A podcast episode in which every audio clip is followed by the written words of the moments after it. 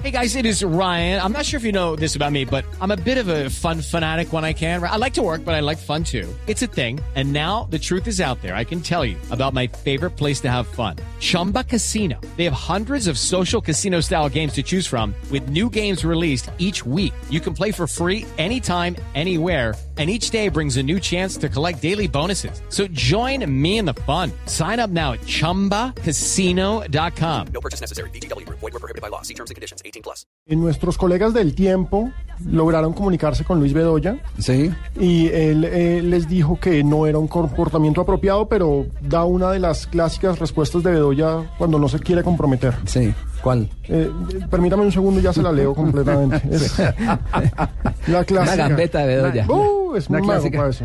Sí, pero eso no, no, no, no queda bien. No, bueno, queríamos abrir, abrir con ese tema, pero lo vamos a desarrollar y por supuesto vamos a tener eh, las eh, reacciones correspondientes eh, de parte de, de nuestros eh, eh, eh, oyentes que escriben en las redes sociales. Y ahora sí, levanta la mano, Pino. Sí, claro. eh, las declaraciones que le dio Luis Bedoya a nuestros colegas del diario El Tiempo Sí. son, no conozco nada del tema, pero lógicamente no estaría bien visto que un miembro del comité ejecutivo estuviese representando jugadores. Pero fue que habló, habló con nombre propio. Me dicen que Niembro se despachó Sí, 20, Alejandro 30 Hernández. minutos y habló con nombre propio y contó cuál era la historia, que mientras Independiente hacía las cosas al derecho, había influencias a nivel de un miembro del Comité Ejecutivo de la Federación Colombiana de Fútbol que no eh, debía estar cumpliendo estas funciones de empresario y mantener eh, su postura como directivo de fútbol internacional, porque cuando uno hace parte del Comité Ejecutivo de una federación, indudablemente ya es un directivo de fútbol internacional.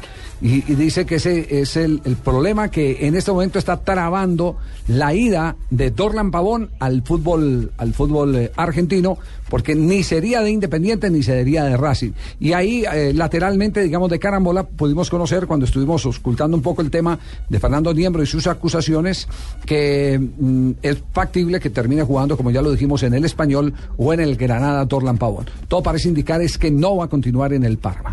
Javier, lo que pasa es que todo estaba predestinado para que fuera independiente. Incluso usted y yo vimos eh, la oferta, todo estaba absolutamente legal por el lado independiente.